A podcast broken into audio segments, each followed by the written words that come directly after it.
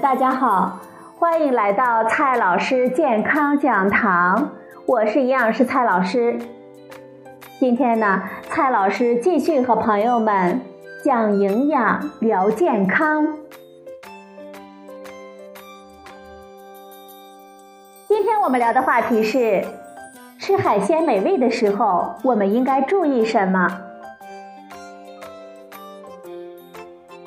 现在啊，海鲜产品丰富，肥美新鲜，海鲜的爱好者们又可以一饱口福了。不过啊，朋友们在大快朵颐的时候要当心海产品中最常见的一种细菌——副溶血性弧菌。一旦中招啊，喷射性水样便的滋味可是不好受呢。你可能会问，副溶血性弧菌是什么呢？溶血性弧菌是一种嗜盐菌，呈糊状、干状、丝状等多种形状，广泛的存在于近海岸的海水中、海底沉积物和海产品当中。鱼虾蟹贝都是常见的可能含有副溶血性弧菌的海产品，特别是牡蛎、毛蚶、蛏子等滤食性的贝壳类。更容易在体内呢富集这种细菌。调查显示，我国常见的贝类海产品当中，有半数被副溶血性弧菌所污染。日本、韩国、我国香港和台湾也是主要的污染地区。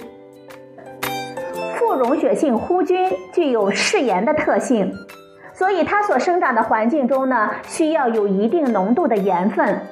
盐的浓度太低或者是太高的情况都不能生长，在自来水、河水、湖水中一两天之内呢就会死亡。这也正是这种小细菌偏爱海水和海产品的原因了。这种小细菌啊，虽然小，但是威力是很大的。副溶血性弧菌是引起食物中毒的最常见的原因，特别是在沿海地区。是引起急性胃肠炎的主要致病菌。随着生鲜配送服务的快速发展，内陆地区呢也常有病例的报道。副溶血性弧菌引起的食物中毒，一般呢有一到两天的潜伏期，之后呢急性发病，表现为肠胃炎。常见的症状就是腹痛、腹泻，呈喷射性的水样便。可能患有粘液或者是脓血，一天大便呢五六次，多的可达十多次，伴有恶心、呕吐等上消化道的表现，还可能出现头痛、发烧等症状。副溶血性弧菌食物中毒通常呢具有自限性，病程呢比较短，两到三天就可自愈，不留后遗症，也不大可能危及生命。治疗方面呢，以对症处理为主，除非呢特别的严重，一般呢不需要使用抗生素。我们生活中如何来预防呢？可以说，夏秋季节呢是副溶血性弧菌食物中毒的高发时间，所以啊，海鲜爱好者的朋友们要当心了。朋友们要注意以下几点：第一点。吃的时候啊，咱们要煮熟煮透。副溶血性弧菌还是比较脆弱的，怕热也怕酸。加热到八十到九十摄氏度的时候，一分钟呢就能够把它们杀死。在食醋中呢，数分钟就会死亡。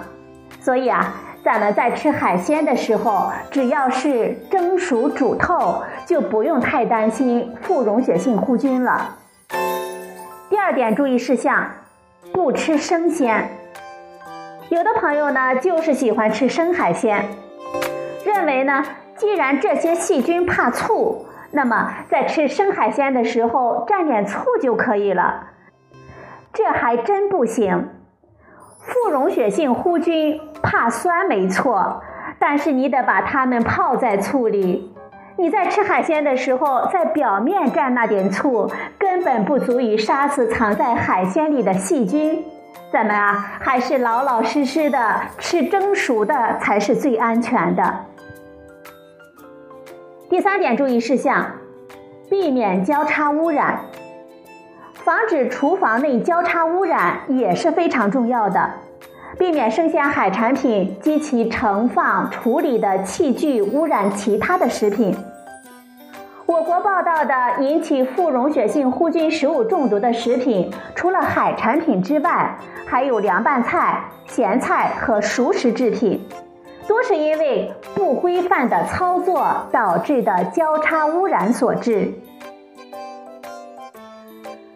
好了，朋友们，今天的节目呢就到这里，谢谢您的收听，我们明天再会。